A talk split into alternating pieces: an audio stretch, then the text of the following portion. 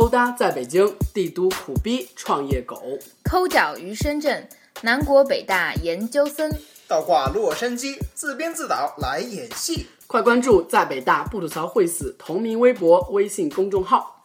不关注没有么么哒。我操！真的。Hello，大家好，我是扯淡刘。Hello，大家好，我是 David 猴。Hello，大家好，我是毕池洲。好的，我们今天又是第二期了，妈的，又是我的专栏。然后我今天因为就是最近研究自媒体研究的比较多，然后有一个草友就是对知乎特别的感兴趣。然后我觉得其实我之前在知乎做过半年，也没有跟大家分享过，就是我对知乎的一些理解，还有一些呃自己的一些私货吧。所以说我就顺便跟大家分享一下，然后也来给碧池和呆逼来。让他们来审阅一下我的思路是不是清晰，因为最近在准备一些自己个人发展的事儿，所以说就直接跟大家分享，也算是一个对我自己的一个考验吧。对，所以说我的第一期专栏啊呸，就是你们现在听到的这期专栏的主题呢是知乎。嗯，我之前在知乎做的时候是。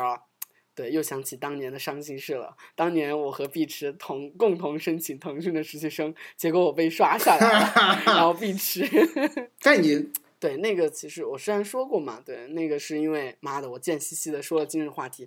那腾讯的面试官也真的很好哎，我说想进今日话题，他就给我投今日话题了，唉，真是醉了。然后碧池是去腾讯实习了半年，然后我就没有去成嘛，我就去了知乎，因为之前就是知乎的一个用户，但是当时我才大三，所以说在大三上的时候使用知乎的时候，就是一个懵懵懂懂的，觉得知乎是一个类似豆瓣 style 的地方，然后读的那些文章或者是消费的内容也没有太多的体系，然后就随便关注了一下，然后去知乎的时候是看到知乎专栏，就知乎周刊的专栏有一个就是。招收实习编辑，嗯我就去了，然后实习了半年。我觉得这半年，哎，你是不是从 BBS 上看到的？嗯不是，BBS 上是有，但是那个 leader 是在知乎专栏，知乎周刊的专栏也发了，啊所以说我是顺着知乎专栏去的，所以说他当时就特别震惊。你也知道 BBS 呀、你在 BBS 上看到我在 BBS 上看到过呀。对对对对对，是这样的，所以说还特别震惊吧，也特别有缘，就是当时去面试了，然后当天当天上午去聊了一下，就给我 offer 了，然后我就第二天，哦不对，下周的时候，就是第二周我就去了，然后在知乎的时候，我跟大家说过没有，就是。因为我是本科毕业就工作嘛，所以说在知乎的那段时间是我真正职业生涯的开启的时间。我那个 leader 虽然我现在哎，我跟我跟你们吐槽过没有？我的那个 leader 特别的那个啥，特我和他的关系特别拧巴。你说那个我跟过你们说过吧？你好，对对对对，我跟草友们说过吗？对对对对，跟曹友说，就是特别奇怪。我发过一个票圈，我说就是我不太喜欢，就是莫名其妙就是屏蔽了票圈的人。呆逼也是，你现在有工作关系了，你至少要留一条 to public 的状态，这样的话对对对对会非常非常的友好一点。如果说真的就直接加好友就屏蔽票圈的话，其实不太礼貌。那 OK，但是我当时那个 leader 加我微信之后，然后就直接把我的票圈屏蔽了。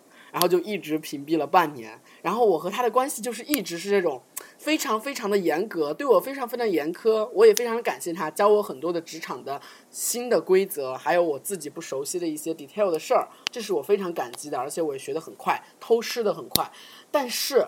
就我特别不能理解的就是那种工作的下属关系非常的复杂，然后又不是那种色厉内荏的态度，就是感觉我们应该做朋友的，但是我们又做不了朋友。然后每次我和他就是非常拧巴的态度，就是我觉得这个事儿是靠谱 OK 的，他觉得不 OK 的时候，我就觉得，嗯，我应该听，我应该执行，但是他没有找到一个很好的理由说服我，或者就是我觉得有两个方面的原因，第一个是他性格方面的原因，他。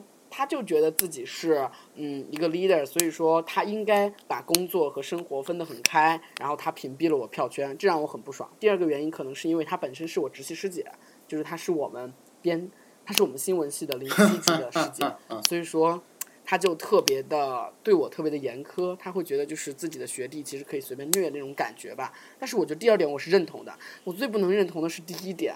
然后呢，还有一件事儿更加深了我们的拧巴，就是我从知乎离职了，然后知乎他们不是做了一个叫做知乎日报的 beta 版吗，就是一个嗯读读日报。现在的读读日报，你们知不知道？就是原先他们内测的时候，我就说哈哈哈，又要变成知乎人的朋友圈了。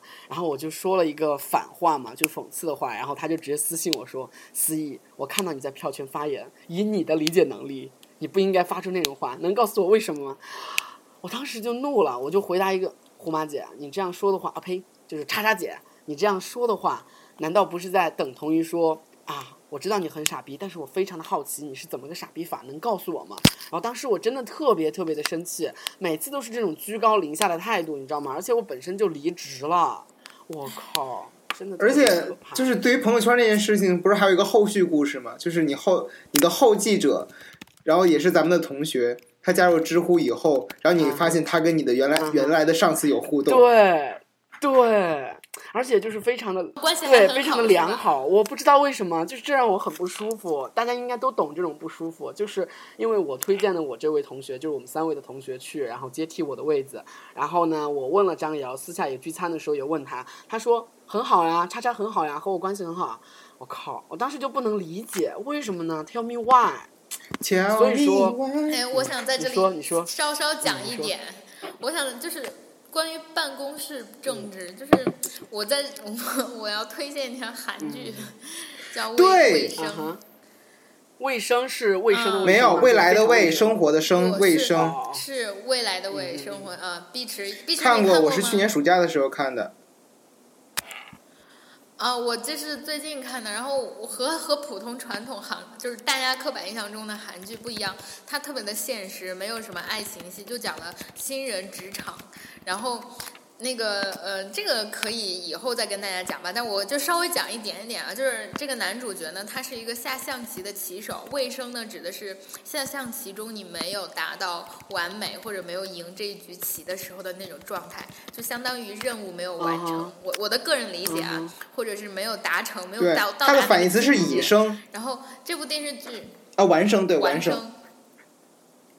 对，就是完生，就是你已经到达那个境界，你已经完成了自己要做的所有的事情，你已经完美了。然后就是，然后这个这个戏呢是讲了一个他本来是一个出身特别特别差的孩子，从小爸爸就死了，只有妈妈一个人把他养大。然后他本来是要做职业棋手的，但是因为他没有钱，所以他就放弃了象棋生涯，去到一个公司被人就是走后门去一个公司实习，周围所有人都看不起他。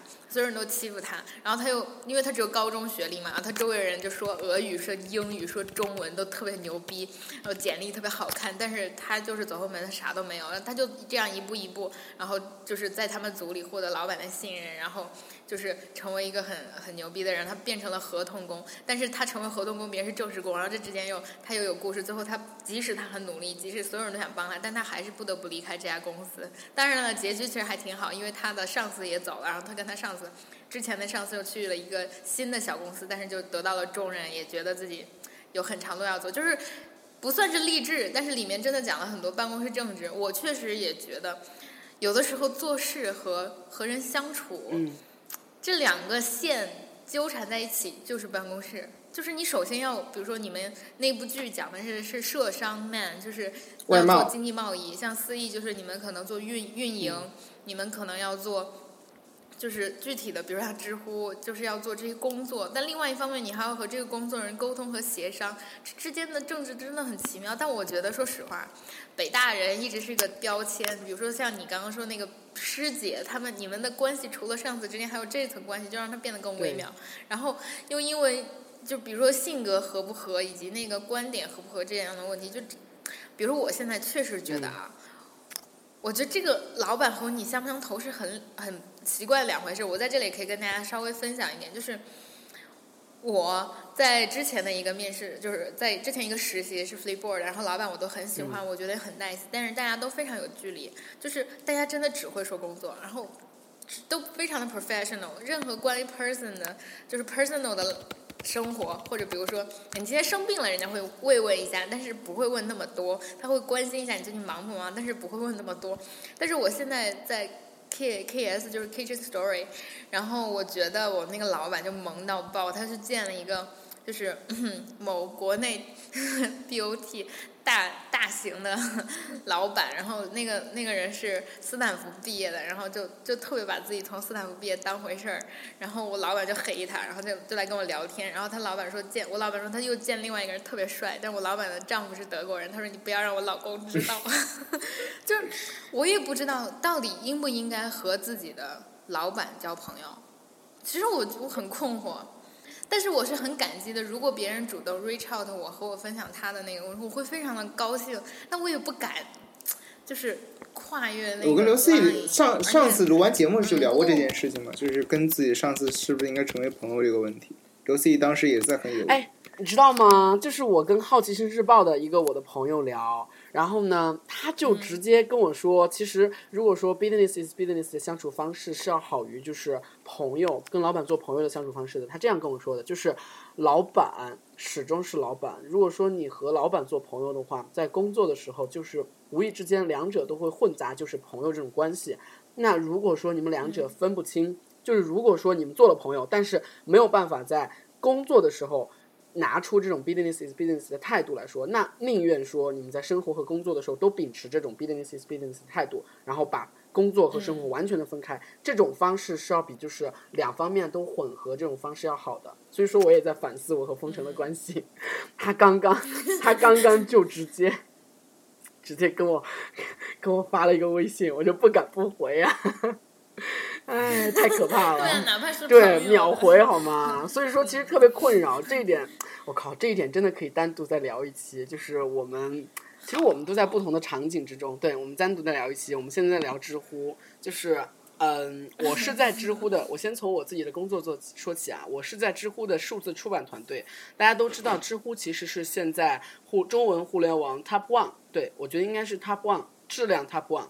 还有就是，嗯，优质的内容生产者 Top One 的一个中文互联网社区，所以说它生产了巨多的内容，它需要去，嗯，除了这种，你知道，就是微博上还有微信公众号上有很多这种草根的段子手或者是草根的搬运工吧，就是。他们真的非常专业，我跟你们说过，就是他们会有一个账号矩阵，然后这些矩阵呢，就是盯着这些优质的内容生产者，一旦他们有内容更新之后，他们就第一时间搬运出来，帮他们传播。OK，这有两点涉及到我们之前说的版权的问题，第一个是侵权的，那是第二个草根搬运工的。二次传播能力极端强悍，所以说他们会让这个作者也红，但是呢，这个作者往往就不开心，因为这个搬运工获取了就是它本身这个内容传播带来的一个收益，而它没有获取，所以说这是一个非常尴尬的。然而这是一个客观现象，就是搬运工会让知乎的优质内容得到一个非常广泛的二次传播。OK，除了这种草根的民间的二次传播之外，知乎还需要官方的传播。那官方的传播是通过什么渠道呢？有以下几个渠道，一个是知乎日报，知乎日报是黄继新，黄继新是知乎的 co-founder，他是 COO，但是他不负责日常的知乎全站运营，他只负责一个开拓新项目，叫做知乎日报。知乎日报呢是对标今日头条，嗯，不用我科普吧？你们知道今日头条吗？OK，不知道，不用科普。今日头条不用科普，大家都知道，今日头条对标的原因是在于今日头条是一个自称。虽然它是一个资讯类 APP，但是它自称是一个科技公司。他觉得自己如果说人们在它上面消费内容越多，他会越来越了解人们的那种消费的偏好，他会越来越精准的打击到人们消费的诉求。所以说，它成为了一个入口，因为它有一级的。哎，等下有一个问题，所以你觉得今日头条怎么样？今日头条很好，就是你如果说要从我们这一类人，或者是我们这个 level，对不起，我又装逼了，但是事实上就是这样。如果说我们这一层人的品味来说，今日头条完全比不过知乎日报，甚至知乎日报可能都不太符合我们的 style。我们的 style 可能是因为我们自己去发现，我们要做自己的 gatekeeper。但是对于普通消费者来说，对于我爸我妈那类的消费者来说，今日头条简直太他妈赞了，你知道吗？就是他的唯一诉求是消费。最多的、最新鲜的、最好玩的、最好看的、最容易理解和消费阅读的内容，那给他这些内容，而且我越来越了解你的偏好，这是他牛逼之处。所以说他攒了一亿级以上的用户，他成为一个 A P P 的入口。OK，那知乎日报对标他就是希望做这个入口，做一个高端知识人才、高质量用户的一个入口。所以说黄继新在负责这个。OK，那知乎日报是一个内容的一个主要的官方输出的平台，然后还有是知乎主站上的推荐，也是知乎的运营自己去输出、官方输出、官方推荐的。那还有一个重要方面就是我自己从事的工作，叫是数字出版。现在他们有一项工作叫纸质出版，就是和出版社合作来纸质出版图书。那我刚刚加入的时候是没有这个的，我刚刚加入其实他们只试水了一期纸质出版，但是我刚加入的时候，数字出版已经被我那个 leader 带出来。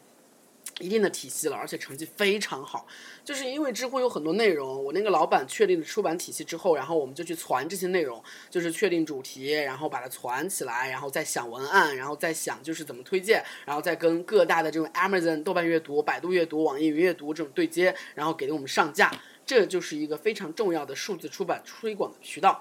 因为其实，在亚马逊、在豆瓣阅读非常喜欢这两个平台，因为第一个 Kindle 和豆瓣的受众。就是或者它的消费者是和知乎有极大的重合的，但是它还有广阔的未开垦的土壤，所以说这就决定了，就是知乎愿意在这两个平台输出它的内容。想象一下这样一个场景，就是知乎本身的一些用户他会看知乎周刊我们的集锦，但是更重要的是，它可以触及完全听不、完全没有听过知乎的人。他可以说就是哦，知乎周刊我听过，那我去看一下知乎长什么样吧。所以说，他通过这种官方输出有两个效果。第一个效果是提高知乎的品牌美誉度，让他确定就是知乎的内容是好的，是集锦的。第二个就是真的可以增加他实际的用户量，就是很多外围的那些非知乎的用户，他看了知乎周刊，愿意去尝试和下载知乎的 APP 也好，或者是尝试下载知乎的网站。所以说我从事的是内容的一个编辑和制作，还有内容的输出对接的一份工作。OK，那我接着这份工作，我说一下就是知乎的团队架构，然后知乎的一些业务逻辑，然后。对，其实真的还挺经典的。我觉得认真的研究了一下知乎，知乎应该算是近几年国内除了滴滴打车这种超级可怕的创业公司之外，它应该算是比较成功的了。对，所以说我觉得研究这个对于，嗯，希望了解互联网的草友，或者是希望知道，嗯，中国的互联网是如何运作的那些人，其实还是有帮助的。OK，那我继续说，就是知乎的团队架构，嗯，周源。周元是一个特别大智若愚的人，你们知道周元吧？就是他 CEO，就知乎 CEO 周元，超级大智若愚，完全看不出来他懂什么，但是感觉好像什么都懂一样。所以说他就控制大方向喽，找人、找钱、找方向，然后他不会管具体的那种 detail 的事儿。那 CTO 李深深他是负责产品和技术，然后黄继新我刚刚说了，负责的是一个新的出口，所以说他是负责探索一个新的方向。然后还有一个特别特别牛逼的，我要超级推荐的，如果说大家要去知乎的话，一定要勾搭他的，叫白洁。白洁是一个 VP，就是 Co-founder 级别的 VP 了，就是他整体负责知乎的运营。就是我就在他的领导下，当时知乎才只有三四十人，所以说运营团队其实还很少，就十多个人左右。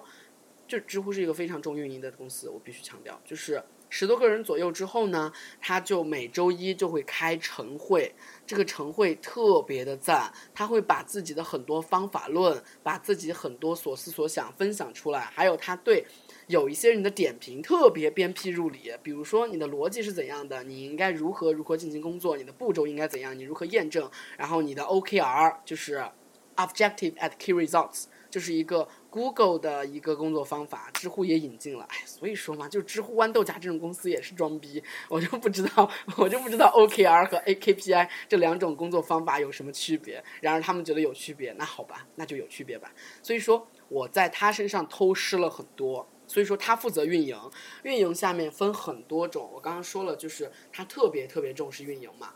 分了就是，嗯，有用户运营，用户运营其实是非常非常专业的，他们会分领域，互联网领域、生活领域、科技领域、汽车领域，还有电影领域这种高 UP 值的 UP 值，Average Users Revenue，就是 Revenue，对对对，就是呃每一个用户的价值，他们高 UP 值的原因是在于这。个领域的圈起来的用户都是非常非常高价值的用户，愿意付费的用户，所以说他们愿意去运营这些领域。他们这些用户运营，除了日常推荐推荐那些牛逼的用户，发现这些牛逼的用户，还有维系住这些牛逼的用户之外，还负责就是传内容，就是推荐那些内容，邀请他们那些牛逼的人回答。对，这是他们的工作。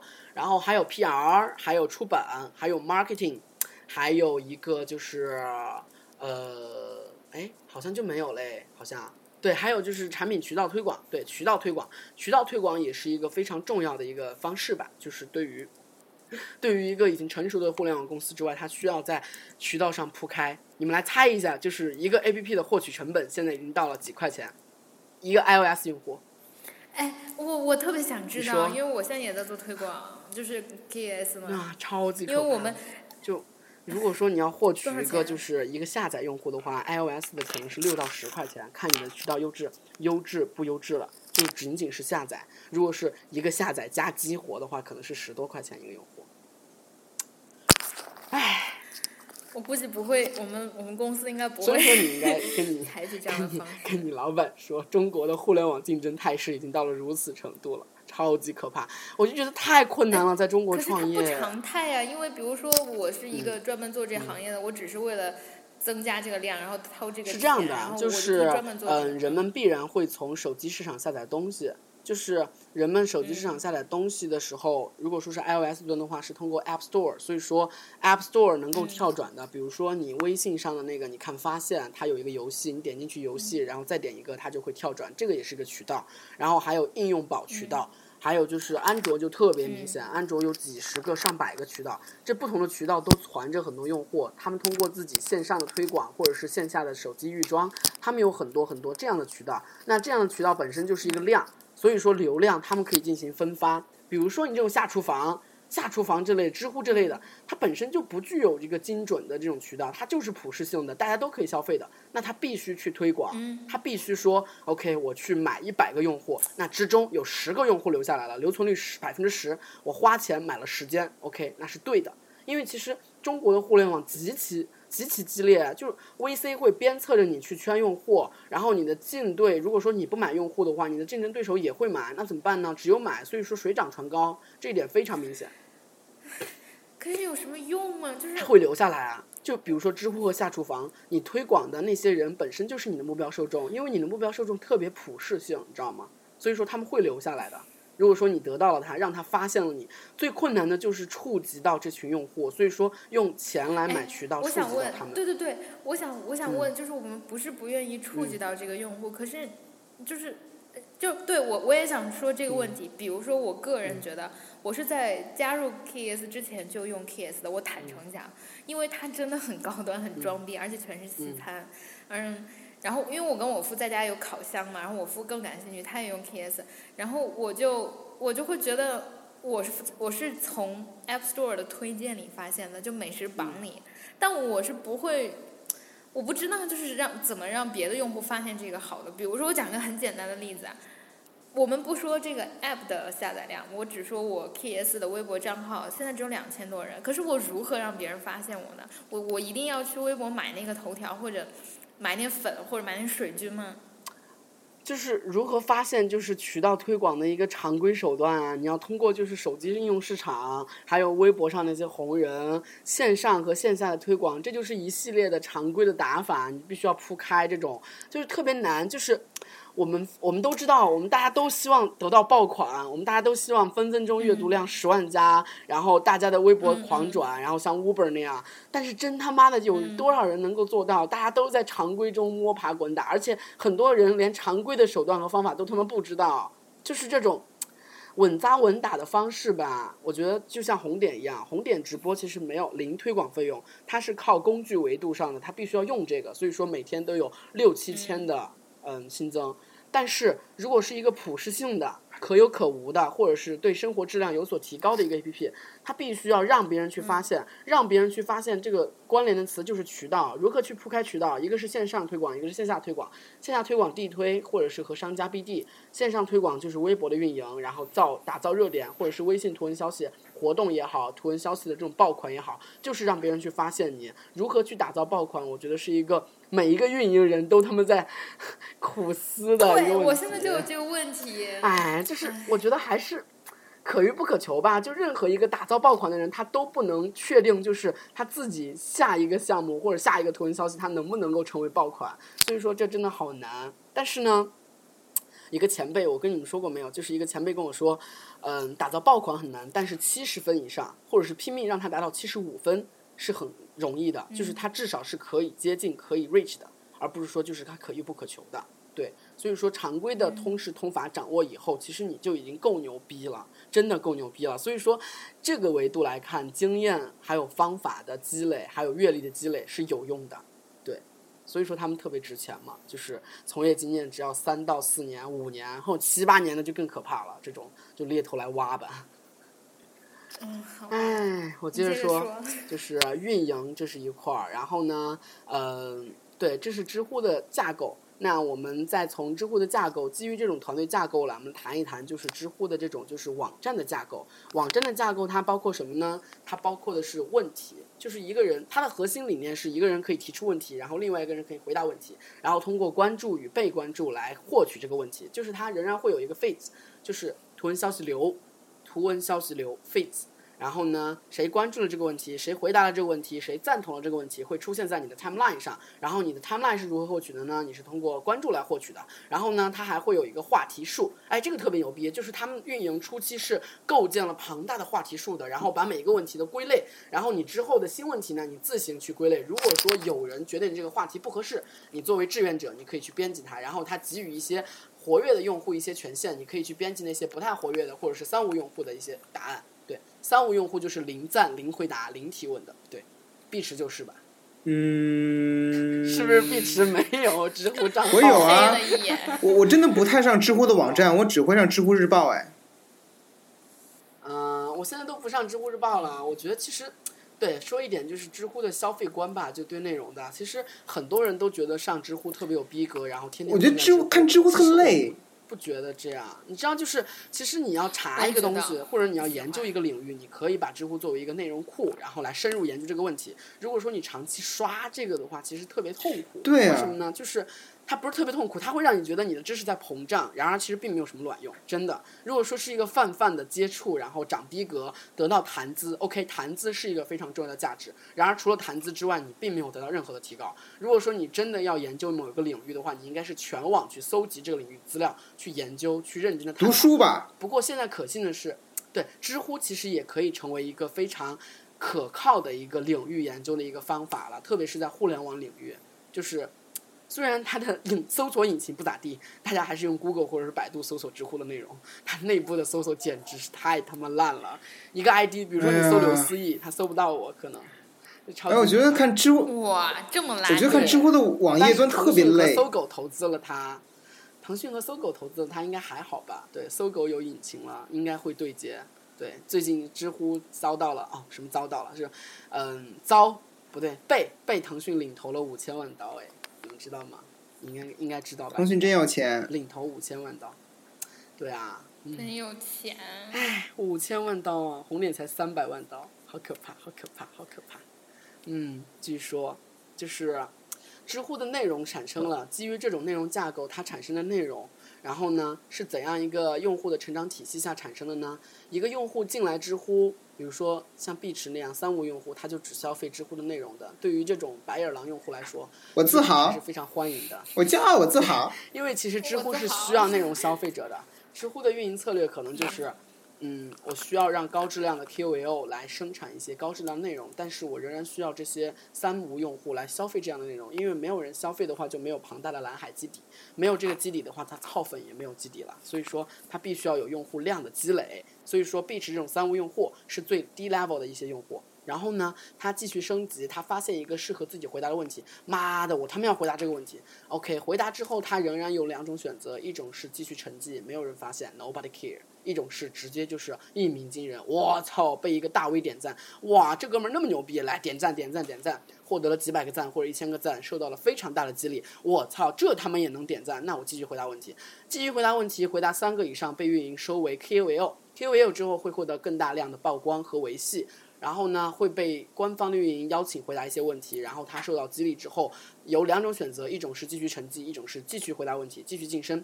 继续晋升之后呢，他会得到就是一个官方的一个认可，比如说参加什么线下的研 club 呀，颁个奖啊什么的。然后呢，还有一个认可就是我们数字出版可以为他出书，就除了知乎周刊这种免费出刊之外，我们还会有收费书，就是研。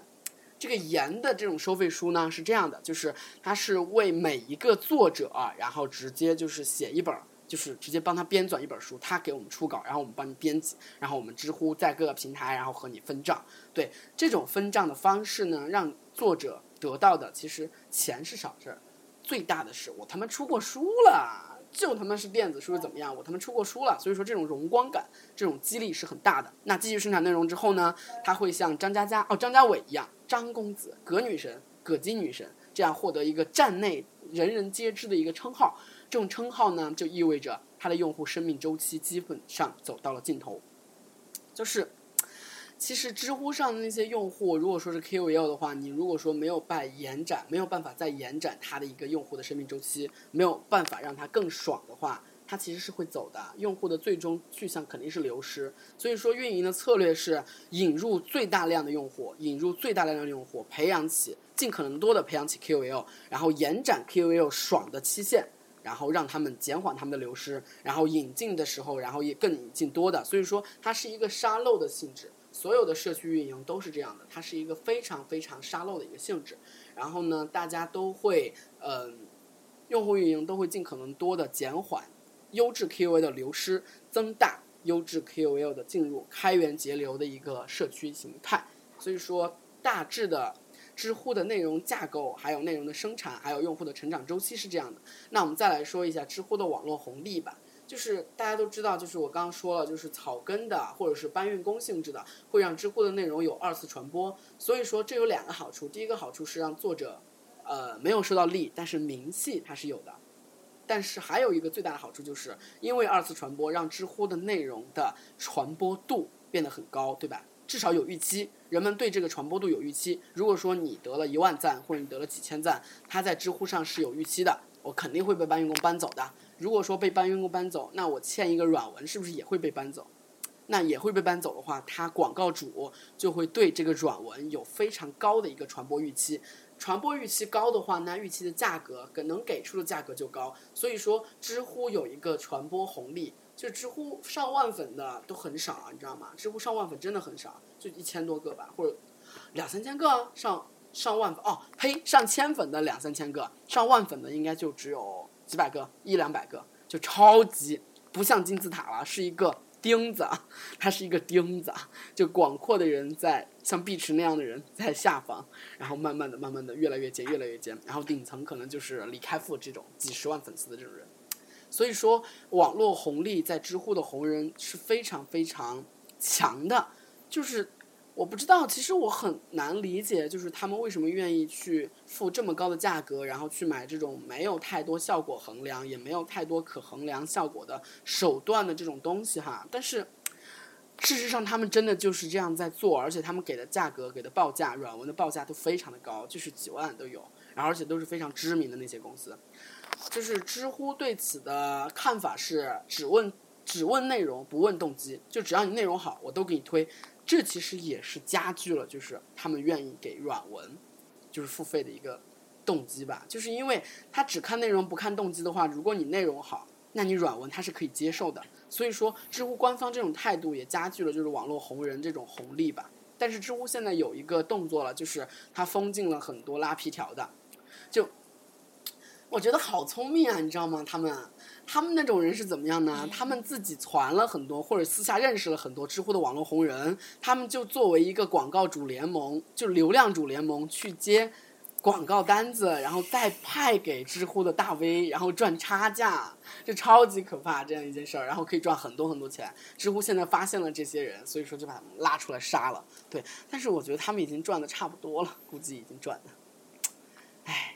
Anyway，反正就是知乎的大体就是这样。我们其实，我之前就在想，其实也在反思，就是为什么我自己在知乎他妈的都半年了，还没有成为一个知乎红人。我他妈知乎的账号才一千多个粉丝，已经很多了呀，你都没有回，你就是你又没有回答什么要紧的问题。啊！但是好感觉好像也没啥要紧的问题可以回答一样，能不能找一找？哎，这哎我我觉得最近看到知乎最长就是在微博上看到那些神回复，啊，神回复，啊，对对对对就是，你知道是知乎是写故事和自我表现是的。这就跟当年的那个百度知道的那个神回复是一个道理，就是大现在大家就觉得百度知道比较 low，都觉得百度知道太 low，所以大家都都说啊我知乎吧。就是知乎对这些神回复的态度是，他本身他认为本身他就在一个传播的波峰，所以说没有必要去传播了。他反而对那些冷僻的、偏门的，但是他认为值得传播的一些处于传播波谷的东西，大肆的去宣扬，这也符合他的一个策略。因为如果说官方再去宣扬这些，呃，天涯 style、豆瓣 style，还有就是这种神回复 style 的帖子的话，知乎肯定会乱的，style 肯定会被打破的。现在也有这种趋向了，这种内容的质量已经不太好了。但是所幸的是，好像除了知乎，在网上内容消费。文字内容消费要求特别高的人们，好像已经无处可去了，这是一个特别可怕的一件事儿。就是对网上那些，就是知乎特别适合什么人呢？特别适合就是自认为自己对内容的品味非常的高的，但是呢，实际上 level 其实不是那么高的那类人。他们会觉得我操，我上了知乎，我好牛逼！再次安利我的前老板。我觉得可能人真的要带着一些距离来看吧。就我前段时间准备一些话题，因为现在也在学新闻学嘛，就可能不做呃 academic research。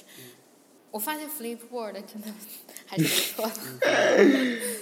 我觉得从内容上讲，真的就是可见我我是多么的真爱。就是我在那地方待过的时候，我每天看我不觉得，因为那是我的工作。但是我现在回过头来，在消费其他。因为是这样的，我是为了。对，然后我现在，因为它真的是个内容集合，而且它是传统媒体内容集合，我不得不说，就是这个传统媒体，所谓的传统媒体是泛传统类媒体，就比如说传统媒体在新媒体上的这种，比如说商业周刊、财新，比如说那个，嗯，像月食，就是原来书翘他们的那些，他们在做 iDaily 啊之类的这种，就是传统媒体在。而且它真的包含的话题非常的全，从电影、电视、fashion，然后到 food。呃，食物，然后到新闻、经济啊、政治类的，当然可能政治非常少，因为这个外资外企做的媒体进入中国是不可能的，有这个政策在。但是你如果想要看科技类的，我觉得 Flipboard 是个集合，就像钛媒体，像什么虎嗅，像经济类的雪球，它都会在那个 Flipboard 上有内容，第三方合作，所以你会看到很多的集合啊，我觉得。虽然他们的搜索不好，但他们的分类很好，而且质量真的很高。我觉得，呃，比较硬。嗯。来，现在下一个。嗯，OK。所以说嘛，唉，我就特别特别的奇怪，为什么就是。啊，也不奇怪，也不奇怪，反正就是我接着说，就是嗯，知乎的那些人嘛。但是你知道，就是我刚刚想说的一点是，特别吊诡的是，真正牛逼的，或者是我觉得比我牛逼太多的那些人，他们反而是不上知乎。这种原因是什么呢？就是知乎的那些网红，可能，可能哈。就是他们在线下的价值，他们自认为的价值是要比他们实际的价值要大的，所以说他们线上线上来实现这种价值的差异，你知道吗？就是如果说在线下有非常高崇高地位，或者在线下能够满足自身价值实现的这种非常牛逼的，嗯，high level 的那种人，就比如说投行那种 high level 的人，他们第一很忙，第二个他没有太大的动机去在网上获得这种价值和一种，就大家都很忙的，谁有时谁有时间去回答一个回答一个几百字的知乎问题去？是，何止几百字？有些人是写几千字、几万字，我就觉得好可怕。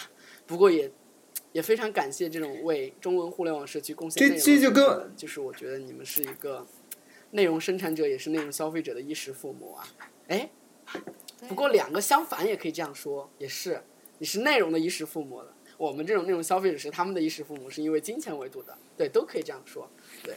所以说又扯回了，嗯，你说。节目最后啊，讲一个非常有意思的，跟这个主题紧密相关的，就是内容，就是我们作为内容提供者和内容消费者，呃，其实是因为最近我们新闻学理论在讲一个问题是 class 阶级，他讲就是现代社会就是到眼下，我指的是今日社会，今天的这个社会。一个很大的特点是，其实我们都是工人阶级，但是我们都不认为自己是工人阶级，我们都在被剥削，但我们都不认为自己是在被剥削。他以互联网经济为例，他讲我们自己在知乎、微博上做内容生产，是生产，真的是内容生产。我们都是码字的民工，我们都在挤出那个效益，不然这个互联网大国是被什么样的人支撑起来的？就是一个一个的用户啊。但是我们不认为自己是。工人阶级，我们不认为自己在被剥削，因为我们有一种消，就是互相消费的幻觉。所以他讲到了，就是比如说你在中国时候，你敲开一个人的门，或者你问一个陌生人，你觉得自己是什么阶级？他可能觉得我是屌丝，但是不觉得我是工人阶级。可是他就，他就他就讲了一个身份认同的问题。他讲就是我们讲最基本的三大身份认同：性别、种族、阶级。然后在他说现在性别和种族是比较明确的，但是阶级在不断的被消解，不断的被分化、异化。然后他在这个异化的过程中就讲到了，其实比如现在我们的讲师这种收课时费的，比如说像我们这种互联网从业人员，自己以为自己是白领的。其实我们都在从事着某一种类似于脑力、体力活动的脑力活动，或者看上去很像脑力活动的体力活动。我们生产的价值非常有限，因为我们不占有资源，我们只是在做劳工。唉。嗯，对，为内容消费者和生产者干杯，请大家多多的赞赏我们，多多的传播我们的节目。好，这期节目就这样。嗯，好，拜拜。拜拜。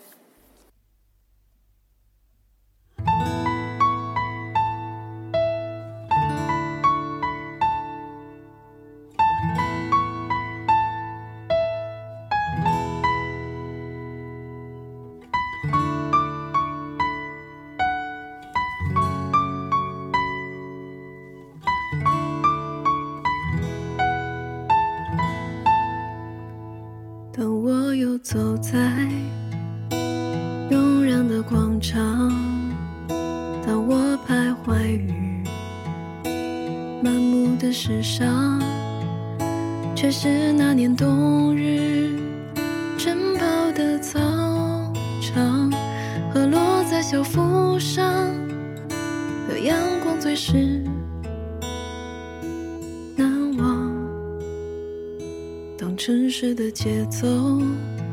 随着花灯初上，当月下的舞蹈在人海中歌唱，却是那年课间铃声旋律飞扬，和时代在召唤的语音疗响。其实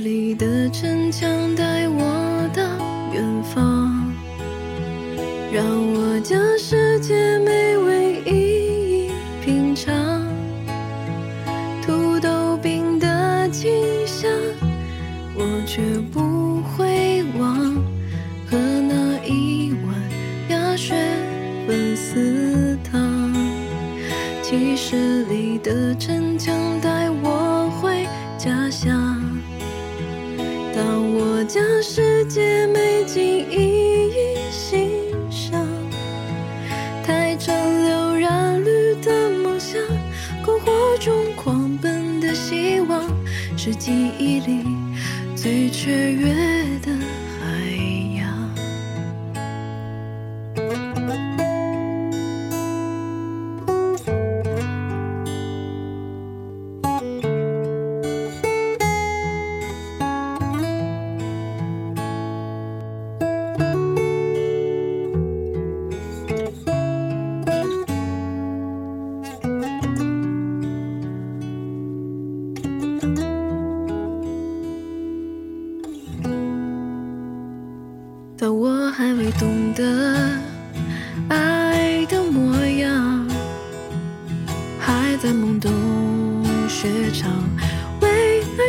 光，那片樱花树盛开着，还未到达的芬芳，却是坚强的避风港。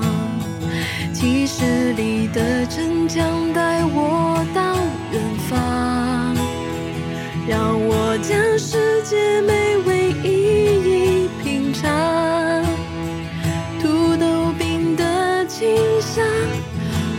却不会忘。喝那一碗鸭血粉丝汤，几十里的深。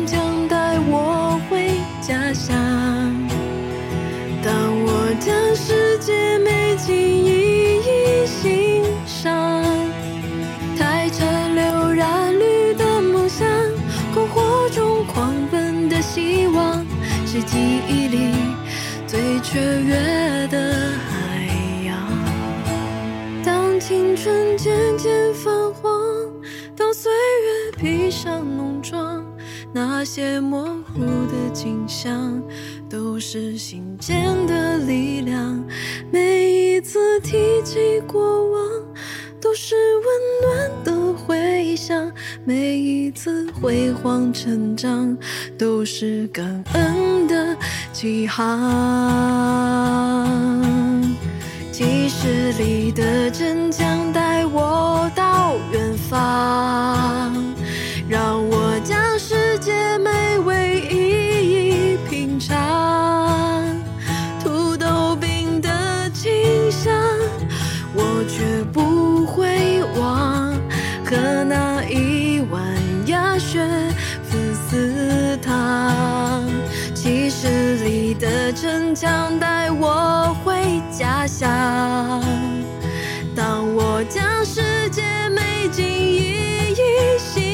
上，太陈流染绿的梦想，篝火中狂奔的希望，是记忆里最雀跃。